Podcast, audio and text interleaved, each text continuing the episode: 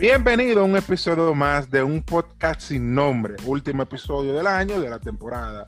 Con ustedes Starling Hermosén, Juan Montilla, Dyer Gómez, el rubio. Señores, ese no se quiere quitar La ese melaza. tinte.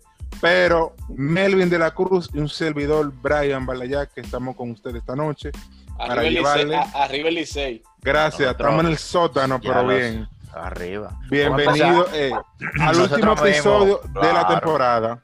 Nosotros Señores, vamos a con, esto. con- con un aplauso a nosotros mismos por terminar este.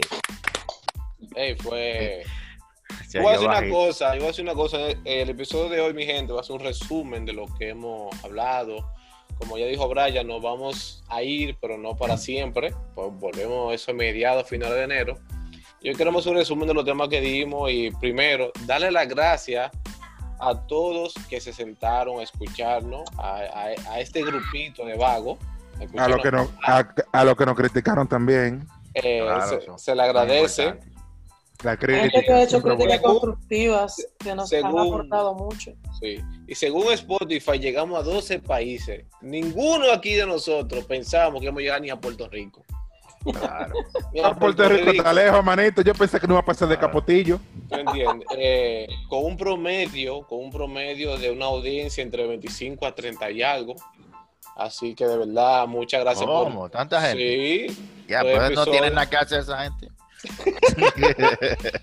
Le queremos dar las gracias eh, y esperamos que en la segunda temporada nos sigan brindando el apoyo, que sigan compartiendo. De mi parte, yo, nosotros siempre debatimos que vamos a hablar. Yo de mi parte, en las comunidades que yo esté agregado, tomaré los temas de ahí, los voy a, a sugerir para que sean tratados aquí. De mi parte. Excelente. Y quiero traer, a- eh, vamos a seguir con los invitados, queremos traer más invitados. Yo por lo menos quiero traer a dos importados. Me voy a atrever a decir los nombres de ahora, cuando me escuche lo sepa. A Ángel lo quiero aquí, a Ángel García. Y quiero a Besael de Dominico, también lo quiero en el programa. Yo me voy a encargar de coordinar esos horarios, porque hay como 5 o 6 horas de diferencia. Sí. No, y queremos mucha gente más, pero a ellos son los que lo queremos ahora mismo. O y así ya también, estamos hablando de con ellos. vamos a ver si... Nos estamos bueno, comprometiendo públicamente. que tienen que venir y, Lo maestro- estamos y a- involucrando. y al maestro Copling, hasta a él también lo voy a involucrar. Y además personas, eh, de verdad que sí, muchas gracias, sigan comentando, compartiendo y sugiriendo los temas, como me han, me han escrito a mí, de verdad que sí. Nada, señores. Lo de hoy es heavy. Señores, lo de hoy es heavy.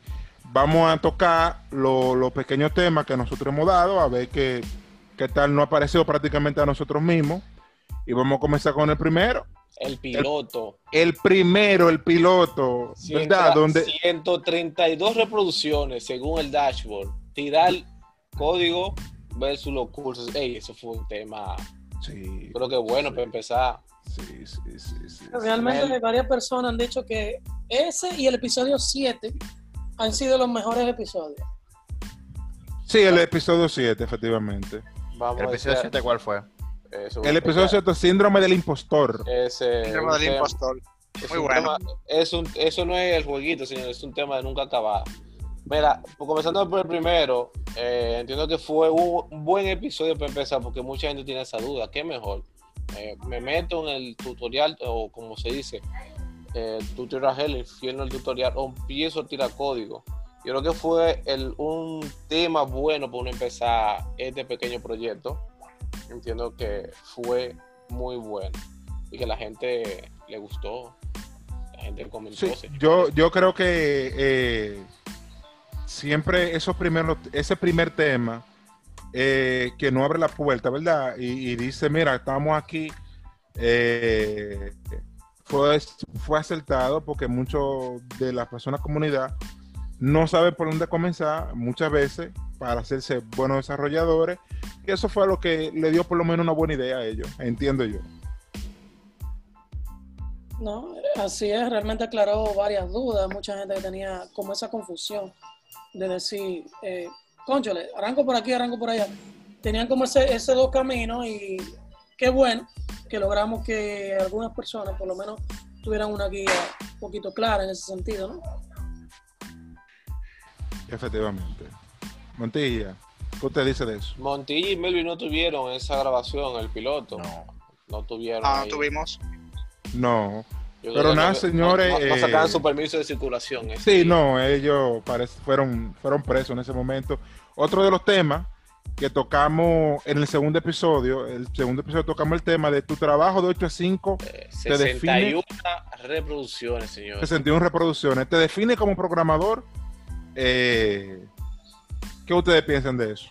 Yo entiendo que sigo manteniendo que tú no eres eh, o no vas a hacer lo que te define un horario de 8 a 5, sino Claro, lo que tú puedas contribuir primero en la comunidad, en tu trabajo por fuera y tu dedicación que tú puedas hacer tanto a lo tuyo como al mismo trabajo normal tuyo fuera de, porque eso que te, lo que te da la, la verdadera experiencia para tú desarrollarte completamente.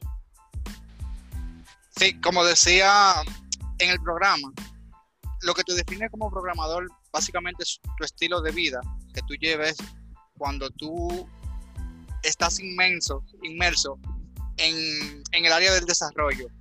No es simplemente tú sentarte de 8 de la mañana a 5 de la tarde y luego irte.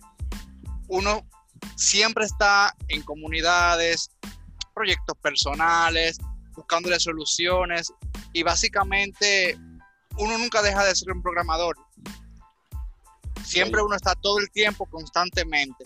leyendo los memes de los grupos, leyendo la barbaridad de los grupos. Tú Charla, sabes- participando. Tú sabes, tú sabes que trabajar de 8 a 5 es bueno porque te tienen sueldo fijo. Pero yo entiendo que, como hace mi amigo Dyer, Do- Dyer Gómez, es siempre bueno tirarse su cursito, su charlita, ver algún tutorial, alguna cosa y eso te va sumando. Grano a grano se llena gallina el buchi. Creo Ah, que no. ese episodio fue sumamente bueno para eso. Y no solo cursos, sino tu, tu, tu proyecto personal.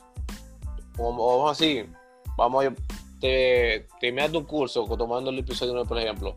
Ahí ya tú comienzas a ver lo que es, eh, es tirar código. Cuando tú comienzas a hacer un proyecto Pulite, personal. pulite. a pulirte, cuando tú comienzas, coño, ¿cómo que se resuelve esto? Pero esto en el curso no se ve. Y tú ahí desarrollas la habilidad de tú sabes buscar cómo leer documentación y cómo implementarla en tu proyecto personal, fuera lo de trabajo, porque lo del trabajo siempre, o la mayor, el 90% del trabajo siempre va a ser un crew. Borra, agrega, elimina y edita. Claro. Por lo general siempre es lo mismo. Siempre así Y, mismo. y, y O alguna Claro. lógica que te lleva a eso. O alguna Claro. lógica que te lleva a eso. al final eh, tú insertado a hacer lo mismo, lo mismo creo. Lo mismo. Claro. Es importante también no quedarse eternamente en curso. Que algo, por ejemplo, siempre te da un curso de esto, un curso de no. Muchos proyectos personales, tratar de hacer algo. Que a veces muchos cursos y muchos cursos y poca práctica. Cuando uno está viendo el video, todo sale bien como el video están explicando. No, a veces ni así. A Bueno, a veces tú- así da problemas. Oye, ni así, tú estás haciendo lo mismo que el pan, a ti te explota. Y tú, No. pero, pero como- Y un capítulo más para adelante resolvió. Tú no sabes y cómo. tú- Pero razón por la que resolvió. yo no quiero saber JavaScript, porque es que... eh, No, cuidado con JavaScript, cuidado con JavaScript. Montilla, yo te elijo. Con JavaScript no. JavaScript no. Nada. Yo En el episodio 7 nosotros eh, tocábamos un tema que realmente le preocupa casi a la mayoría de los programadores, que yo. que es el síndrome del impostor. Digan, Yo, háblenme de yo eso. aquí digo que ese tema lo traje yo por un, por un lío que yo armé en un live. Mi gente en un point, hey, ahí está el de León, hay que traerlo para acá. Tú sabes que a, a- Yo armé un lío a en lo un- tienen categorizado como el hombre de los live. El tigre no se Oye. pierde un live. Sí, y sí, hago y hago mi pregunta rara, eh, mi controversia. Eh, los otros días hicieron uno con Oscar Barajas, o esta muchacha de Codo Facilito, tu amiga Flores. Eh, Muy bueno ese episodio. oye, y yo pregunté algo ahí que yo dije, porque era uno en cada plataforma, y yo solo pregunté algo y que ¿qué me ofrece una plataforma? otra? veneno, un No, veneno, no, mi humilde pregunta. eh, que- que- Eso fue veneno, varón. veneno. Bueno, señores, volviendo al síndrome de impostor, el síndrome de impostor es algo que tú puedes tener 30 años programando y él va a estar ahí al lado tuyo, ahí, viendo tu código, diciéndote, mira, eso está malo, él va a estar ahí contigo. El síndrome de impostor es, si en resumen, es aquello que te, no te deja ver lo que tú realmente eres o como te ven los demás. Eh, siempre te vas a sentir menos, que no eres capaz de hacer cosas. Y no se vence, eh, siempre va a estar ahí, como dije, pero si tú lo puedes superar y reflexionar que tú sí eres bueno, pero para eso tienes que practicar, como dijimos anteriormente. Tienes que practicar, eh, no quedarte estancado por cualquier error que te aparezca. Pues como digo yo, eh, tú te confrontas con la comunidad, por ejemplo, a veces la misma comunidad, eh, me gusta una comunidad donde me agregué recientemente, que ponen como practiquitas, que tú la ves sencilla, pero realmente si te pones de caco no es tan sencilla. Eh, hay gente que la hacemos, estamos como interactuando y cosas, y es una de las formas que tú te vas dando cuenta cuando tú ves que otros alaban algo que tú hiciste, porque realmente está bien hecho, no porque lo están haciendo por lambonería. Eh, como que eso te ayuda a salir de ese bache en el cual eh, no te sientes lo suficientemente capaz de hacer X o Y cosas. Sí, tú tienes razón ahí y que no obstante, muchos programadores a veces dicen, conchole, no se hace esto, uno se tranca a veces, pero la realidad es que uno tiene todo el potencial para conquistar al mundo. Lo que pasa es que a veces uno hace el pendejo. No, y tiene ganas de hacerlo también. Ganas de hacerlo y tratar de buscar esa gana. Efectivamente, efectivamente. O un motivador. Y también es importante tener, escúchame, este, algo que te motive, que te motiva a ti. Si te motiva el código o, te motiva hasta el mismo dinero que tú te puedas ganar si, si avanza, ¿tú me entiendes? Un Tú, motivador. sa- ¿no? tú sabes, tú sabes que uno de nuestros episodios, el episodio 16, hablaba de cuánto vale mi trabajo. Y yo creo que también eso es motivación, porque 42 reproducciones, señores. efectivamente el Yo, eh, episodio mire, 16. yo, no me, yo no me imaginaba que íbamos a llegar a más de 15. Aquí yo Tú sabes que ese, ese tema en particular, después de que nosotros lo tocamos, en todas las comunidades se ha tocado, por lo menos las que yo estoy, que estoy como en, eh, En un reguero. o se ha tocado ese tema en la semana y, y se han armado unos debates, muchachos, que tú no quieras saber. No, me parece que siempre eh, esa pregunta de cuando te dicen, mire, ¿cuánto tú me haces una página? Que eso como te preguntan en la entrevista de trabajo, ¿cómo tú te ves de aquí a 10 años? Yo, en Si- blanco. Siendo el jefe suyo. Bueno, ya lo en, sé. blanco A mí- en, en blanco. No, eh. háblame de ti, háblame de ti tú. Bueno, pero no. es una pregunta que no solo programadores no hemos hecho, diseñadores, Claro. esto, es más, hasta el plomero, creo que se hizo esa pregunta, que de cuánto vale mi trabajo, cuánto debo cobrar por algo. Y, no, y nos dieron muy buen feedback de ese episodio, la gente, yo creo que hasta no aplaudió, no sé. Tú No, sabes- la tú la gente le sabes- gustó, yo más recuerdo, le gustó. Tú sabes también por qué fue bueno, porque también le dio una idea a que muchos programadores o muchos, muchos profesionales o muchos técnicos, el trabajo vale mil pesos, pero ellos por hacerlo más barato y ganarse 500, lo hacen en 500 y realmente por debajo lo que están haciendo es que están me- menospreciando el valor real de ese trabajo. Ah, porque fulano me lo hace más, me lo hace más barato. A veces no es que te lo hace más barato, varón, tú lo estás cogiendo más barato y nosotros, los Lo que realmente saben hacer trabajo, lo tienen, ah, ah, que fulano me compra más barato. Bueno, váyase con fulano pues, y atíngase a las consecuencias. Claro, tú sabes que también ese episodio gustó mucho porque eh, generalmente nosotros nos enfocamos es eh, eh, aprender mucho código, muchas cosas, pero no en la finanza del, del software, nosotros no, El No, programador no, no, no sabe piensen venderse. El No tenemos no sabe, eso. no sabe ni venderse ni vender. no, Olvídate. no, no, no, nosotros no sabemos, la mayoría no sabemos de finanzas ni eso. Que para la segunda temporada vamos a hablarle más de finanzas del sistema. Adelante, Melvin, creo que tú quieres decir ¿Sabes algo. Sí, sí. Eh, disculpa, Starling. Si decíamos en el programa de cuánto vale mi trabajo, que no es bueno tú tener un precio bajo por debajo del mercado porque afecta a los demás programadores. Entonces, si tú, por ejemplo, estudias una carrera y gastas un dinero en esa carrera y te preparas, no es bueno que tú tires tu sueldo por el suelo. Por el simple hecho de tú querer hacer el trabajo por debajo de cómo está en el mercado. No, de, que por ganarte dos pesos, de que dame ganarme dos pesos para lo que sea, sí, pero eh, es como estuve conversando después del programa, de hecho, un compañero de maestría, bueno, ex compañero de maestría, eh, me planteó, mira, eh, tú agarras y dices, 10 clientes, me van a pagar 200 pesos. pero vale, el trabajo vale 500. Esos 10 clientes me van a pagar 200 y con esos 10 clientes, pues yo compensé, eh, me gané 500, ¿verdad? Perfecto. Pero si tú lo dejabas en 500, de esos 10 clientes, en promedio, dos te iban a, a promedio 2 a 3 te hubiesen vendido el trabajo, tú haces menos esfuerzo y tú hubieses ganado los mismos 500. Y si hubiese sido en vez de 10, en vez de 2, hubiese sido 3, ya tú estás ganando más. Que tuviste que coger una lucha del carajo con 10 clientes, con 10 mentalidades completamente distintas. Entonces, eh, hay que valorar el trabajo. Claro, tampoco llegar al nivel de abuso, de abuso como algunos, pero... No regalen, no regalen, ni Tú sabes, tú sabes que cuando uno llega a ese punto, uno se comienza a, a, a existencialmente preguntar, ¿qué hago entonces? ¿Me consigo un trabajito donde me pagan eh, fijo porque no puedo, no sé cómo vender mi software, ¿verdad? O me voy a las plataformas donde yo establezco un precio y yo sé que me van a pagar ese precio, sí o sí. Esto en relación a uno de nuestros episodios que fue trabajo freelance versus el trabajo full time, ¿verdad? Un trabajo de oficina normal. Entonces, Mi tema Eh, favorito realmente. a, a este tema del Mi freelance, episodio favorito mío fue ese. Sí, hay algo escondido atrás del tema de freelance, ¿verdad que sí, Hermosén? No, el tema de freelance, tú sabes que en verdad eh, muchas veces no es tan freelance eh, hasta cierto punto. Eh, a veces tú dices que no, que freelance, que quiero ser freelance y voy a ser freelance, y tú terminas eh, siendo más infeliz que una persona que la supuesta libertad o, que tú o- o- buscabas, o- o más, o más jodido. O más jodido Sí. que la supuesta libertad por la cual tú te fuiste. Más comprometido, comprometido el cuello, no lo sabía. No, y también mismo mucha diferencia que ventajas y desventajas del trabajo fijo al freelance. Por Claro, ejemplo, en un claro. trabajo fijo tiene algo que es bastante importante, que es tu seguro.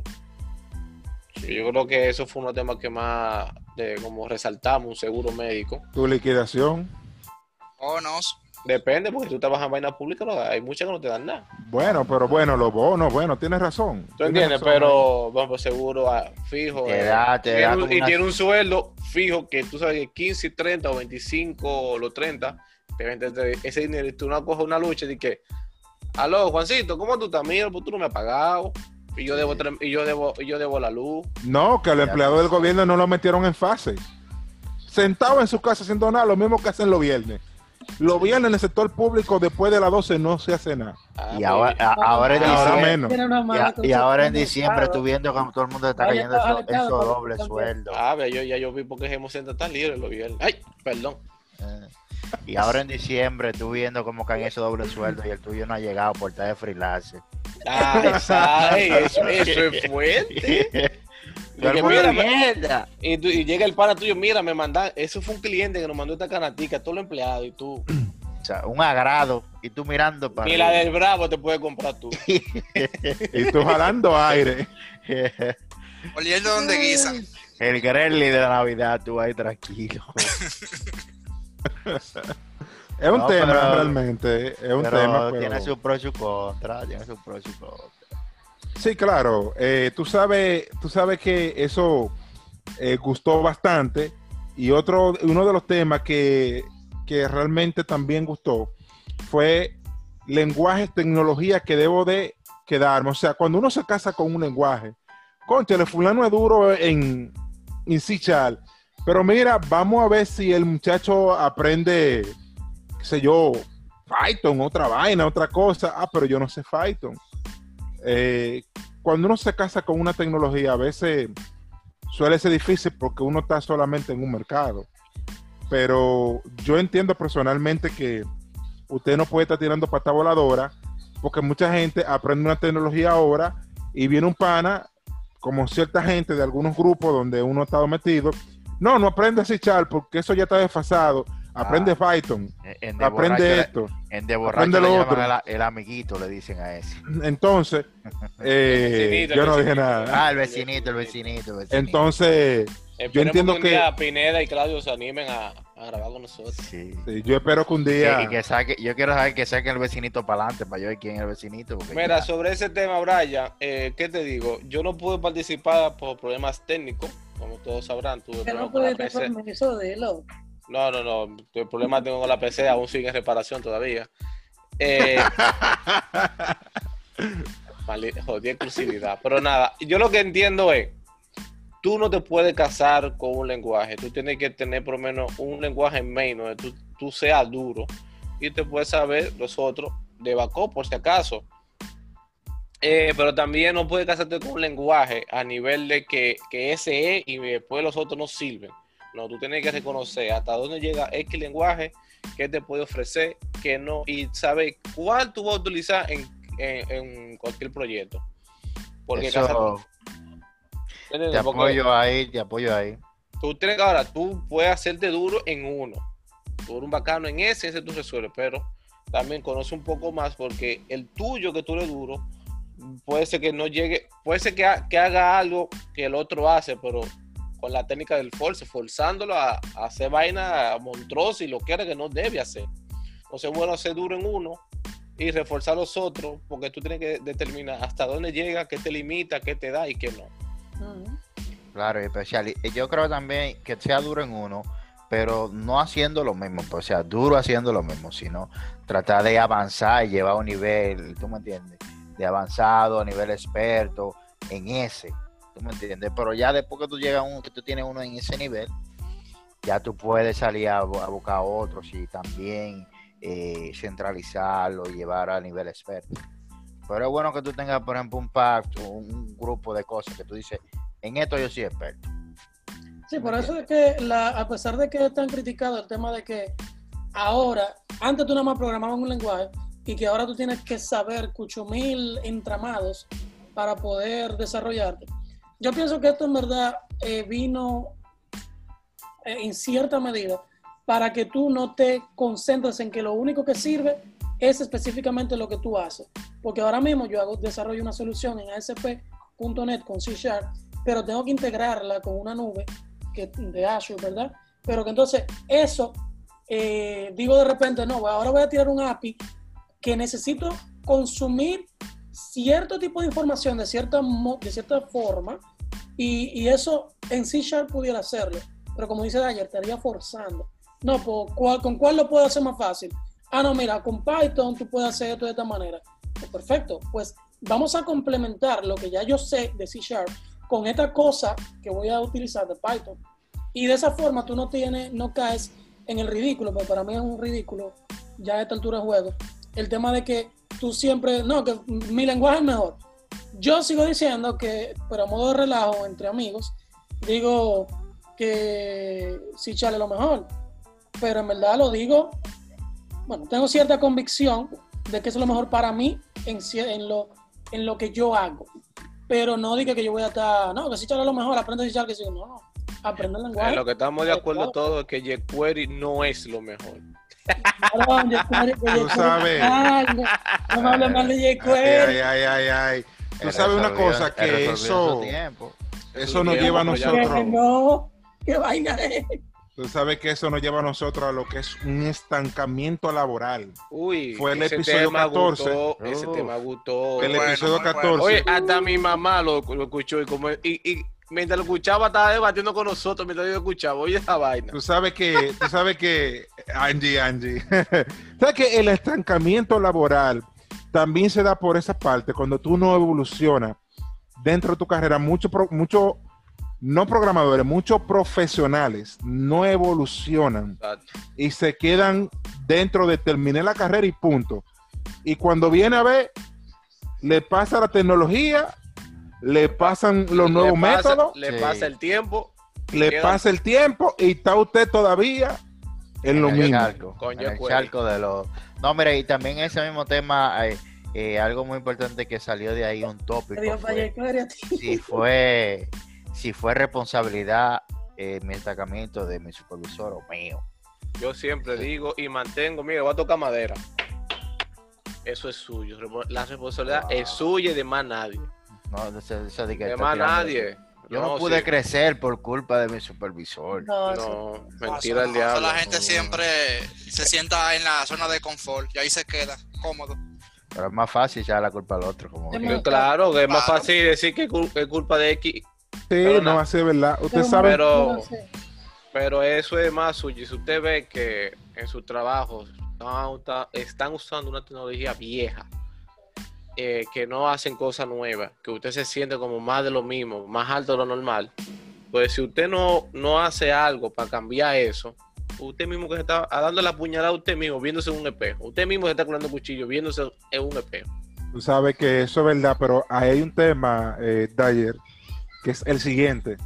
Tú no le puedes exigir a un programador junior o a un programador que está comenzando, vamos a cambiar esto y lo otro, porque la mayoría tiene mucha idea, pero lo que cuando tú eres un programador que está empezando, que no eres, que eres un beginner, quizás tú no tenga, no te escuchen, ¿verdad? Por el tema. Entonces, yo recuerdo que en el episodio 13, estamos hablando de desarrolladores junior, mid y senior, se armó un debate, incluso dicho debate llegó a, A al mucho grupo de grupo. WhatsApp de, a muchos grupos Mucho grupo. Muchos grupos. Ah, no, que eso fue un invento. Sí, pero un invento, pero la, la compañía te catalogan por eso, ¿eh? Ustedes Ah, recuerdan claro. el debate que Y en te punto net. pagan, por, te pagan por Y te pagan por ello. Vamos por eso, sobre todo. Bueno, yo creo Eh, que eso Hermoso es y Montilla se, man- se, se mantiene en Junior siempre. No, No, entre siempre. Junior. Junior Forever. Yo siempre estoy Y, aprendiendo. y más que, y eh. más que yo estoy defendiendo a jQuery, ¿qué, qué, qué senior defiende jQuery? Dime. Pero como yo dije en ese episodio, eh, es tú subir de junior a mid o senior va a depender no solo de tu habilidad de programación, sino también de tu habilidades blandas, que es- lo hemos escuchado en Claro, muchas claro. charlas, que lo Sí, vemos en muchos sí. posts, pero vamos a decir que el 70% no le hacen, no le hacemos, vamos a incluirnos también, vamos, vamos a poner todas las bolas en la Sí, tómbola le hacemos caso a eso. A- Ah, gran cosa, yo, yo no tengo que saber esa vaina, pero sí debemos reforzar, pulir nuestras habilidades, más el programador, porque el programador tiene un pequeño ego de todopoderoso. que- Estoy de, estoy de acuerdo. Estoy de acuerdo. pequeño, que entre, entre, entre el programador eso sale, que yo soy mejor que tú, que no y que sí. Suerte que ustedes no son programadores. Pero. Somos- Pero. Eh, te digo, yo he visto gente que son supuestamente senior, me ha tocado gente supuestamente senior, pero que no son senior porque saben un lenguaje, pero no son senior porque tienen este conjunto de habilidades, blandas, más experiencia en la programación. Creo que hablamos de ese punto, ¿verdad? Que creo que al final de- dedujimos que son más importantes las habilidades blandas que el nivel de conocimiento que, que se tenga, aunque se tiene que tener un buen nivel, pero son mucho más importantes habilidades blandas porque tú vas a trabajar con gente y se supone que tú estás haciendo semi-coach para los que están abajo de ti y eso es importante y para eso hay que tener buen trato eh, y, buena forma de, tratar a los, a los juniors si tú eres senior, ¿verdad? Para que aprendan, porque el objetivo es que lleguen a ser igual al mismo conocimiento que tú, entiendo yo. Y ahí. No, tienes razón, Montilla, en ese, en ese punto. Tú conocer gente, ¿verdad? Y aparte de eso, creo que cuando tú entras a comunidades, que fue el episodio 9, eh, en la comunidad tú comienzas como a ver todo tipo de programadores y de diferentes egos. Porque nosotros en cualquier comunidad se arma un lío, se arma un, se arma, se arma un debate gigante. bueno, Los otros días En entré una debate, Ah, una- ese episodio. entré, entré a una comunidad nueva y me dijeron que hubo un debate de prácticamente seis horas por tres líneas de código porque un pana ya mandó un examen de prueba. Eh, eh, no después de, de- de lo, de lo que viene, tranquilo, Ah, cálmate, sí, sí, no, después. cálmate, cálmate, no. Mala mía, mala mía. señores, las, las comunidades, señores, buenas, Sí. malas, eh, son las dos cosas. Hay veces correctas, señores. Una es comunidades, participen, pero, pero recuerden que en toda comunidad siempre va a haber cierto eh, nivel tóxico. Siempre va a haber su Uh. vas a, va a- vas a encontrar ciertas diferencias, choque de ideas. Pero- alguna.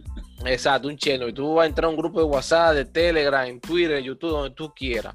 Y tú vas a entrar en un cheno, va, que sí. Va a haber mucha naturaleza porque ya no hay seres Wow. humanos, pero va a estar esa radiación. Ya no es serio, es igual. pero Oye, va a esa. pero, va a que- encontrar esa radiación que te va a afectar porque va a estar siempre. Pero, ¿por qué buena? A pesar de eso, porque aprendes, Se creces aprende. y creces y, como- y conoces cosas nuevas y personas nuevas que tú no sabes si un día tú vas a trabajar con, con alguien duro en un proyecto open source, señores. Señores, O- o- yo le voy a decir una cosa. en una Yo charla, le, voy a decir una cosa. Yo le voy a decir una cosa. El que se quilla pierde en las comunidades. Ah, eso sí. No. Porque ahí hay de gente pilera. Yo, yo- gente pilera ahí en las Sí, pero espérate, una cosa es ser pilero y otra cosa es ser estúpido. y ser No, no, No, no, obviamente, ¿cómo Hay, claro. hay, ¿Cómo hay no? pileros No, no, que no, no, sabes no, cuando no. están montando pilas y hay gente que realmente es imbécil. Son No, cosas- no, no, no, escúchame, mira, yo tuve un problema con la Te salió con el comunidad. corazón, Ángel Mosén. Sí, sí. Sí, tuve sí. un problema ahora, eh, hace como dos días, tuve un problema que responsablemente lo digo con la comunidad de Linux Dominicana. Porque dije, ah, no, yo lo que uso es Windows. Ay, ¿A qué fue? ¿Te mataste? he dicho eso. Es como que yo, yo Ah, Ahí se- Para Kiri se hizo. Yo tuve que pedir perdón y que me excusen y hablar con el administrador. mentira, mentira, no tanto, pero unos cuantos que me querían matar yo, pero es el que yo uso. Yo, yo, yo entré a esta comunidad para que me ayuden a, a avanzar, a ver cómo yo lo hago, porque la verdad es que cada vez que lo instalo, lo tengo que hacer- Melvin. ¿qué tú dices Media de hora eso? para adelante lo tengo que desinstalar. Melvin, ¿qué tú dices de eso? No, las comunidades, uno puede sacar muchas cosas buenas de las comunidades y muchas cosas también negativas, pero uno tiene que aprender realmente a lidiar con los pileros, los haters, gente que monta pila y aprender también de que desde esa crítica tú puedes sacar algo. No es solamente llevarte lo malo. Sí, eso es obvio, obvio, obvio. Y respirar y soltar. Ah, Sobre todo. eh, seguimos, señor, entonces. Sí, eh, Brian, eh, disculpa, Diane. eh, un tema también importante que nosotros tocamos fue el tema del teletrabajo. Más este año que ha sido un año de pandemia. Un, año como dos huevos revueltos en un taca. Removió todo. Sí, pero tú sabes una cosa, que para el tema del teletrabajo o el, raba- el trabajo remoto, quizá lo que nunca lo, lle- lo- lo hemos implementado, que nos vendían un cuco de que tú tienes que ser esto, tienes que ser lo otro, realmente depende del tema de adaptación de cada uno, eh, que nos adaptemos al, al- al trabajo remoto. Y también tiene que ver el tema de tus, de tus superiores, ¿verdad? Que, que son gente que te llevan, no es que te van a agarrar y te van a dar un martillo y cada cinco minutos, fulano, tú estás ahí, fulano, tú estás ahí, fulano, tú estás ahí. No, hay gente que te lleva, loco, hay gente que te la lleva y, y- Yo creo que bien. el trabajo ahora este año se disparó.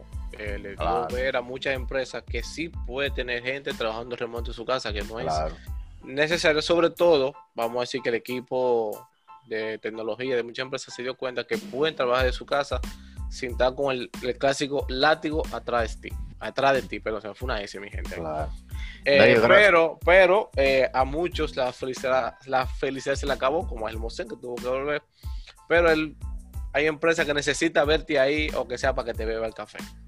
Sí, lo que yo había dicho, al final hay personas, o sea, hay niveles de personas que necesitan eh, ejercer ese tipo de supervisión porque quizás no tienen la preparación, no, no podemos culparlo del todo, pero simplemente no tienen la preparación y, y entienden que esa es la metodología. Montilla. Me, me tocó la semana pasada hablar con una eh, gerente de, de- de un equipo que ahora está teletrabajo. Y ella me comenta y me dice, oye, el equipo trabaja más ahora. Sí, se trabaja más. Porque antes tú tenías que, ah, me voy, que tengo que el tapón, que cruzar el puente, pero yo tu Sí. casa, ¿qué tapón tú vas a coger? Y me dice, dice, claro, no hay nadie. Ella me dice, oye, pero hemos cumplido meta. Mira, mira ese balón, limpiecito ya.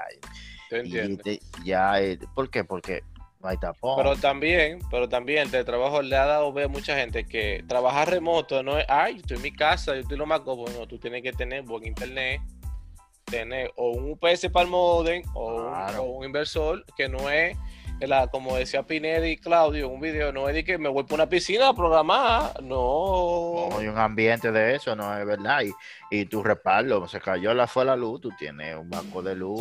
O salir huyendo para donde tu mamá, para donde la abuela, para donde tu tía, el Claro. vecino. efectivamente, señores, también. efectivamente. Trabajé con uno que, que ponían un equipo y decía, no, se fue la luz, hablamos mañana. Yo- Bueno, señores, yo creo que vamos a cerrar. Mi gente, nuevamente, Ey, mil gracias. Gracias, gracias por todo. De verdad, gracias por Mm. estar con nosotros durante estos episodios. Vamos a venir con más. Vamos a dar Bueno, me atrevo yo, responsable de spoiler, dos episodios por semana en enero.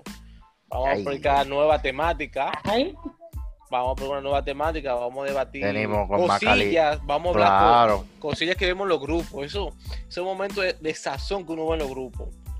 Eh, Eso, como- así mismo. Claro, claro. Venimos con más calidad, más contenido, más de todo. Y venimos una versión mejor. Y que la- de verdad, gracias por apoyarnos. Esperamos o espe- vamos que nos sigan apoyando, compartiendo y escuchándonos sobre todo. Efectivamente, señores, Melvin de la Cruz, Rubio Charlie, Rubio Charlie, La melaza. Dayel Gómez, Juan Montilla, Stalin Helmosén, un servidor Brian Baldayaque. Le agradecemos que nos sigan realmente, gracias por el apoyo a absolutamente todo. Y será hasta enero donde venimos 2.0. Y Ah, una perdón. cosa, y una Re- cosa, públicamente, Ángel García, Besael de Dominico, Raymond están amarrados de mi parte. Otra cosa, otra cosa, antes de marcharnos, el sábado 19 tenemos la charla de DCI de las comunidades para las comunidades, ¿verdad? Eh, ahí vamos a tocar diferentes temas, estamos, ya se han compartido las agendas y todo eso, así que hay temas muy interesantes, va a estar gente como Toribio, Stalin Lara, van a estar las chicas de Mujeres TIC, eh, va a estar Ariel Gómez, va a estar Luis Pujols, eh, Y muchos más. y muchos más. Así que lo esperamos por ahí. Y muchas gracias a todos, gente. Hasta Pasen la buenas. próxima. Cuídense. Ah, Felices fiestas. Feliz Navidad, Stay Año Nuevo. en casa. Ey, en casa, mascarilla y distanciado todo el mundo. sí, muy importante. Keep Muy safe. Bye.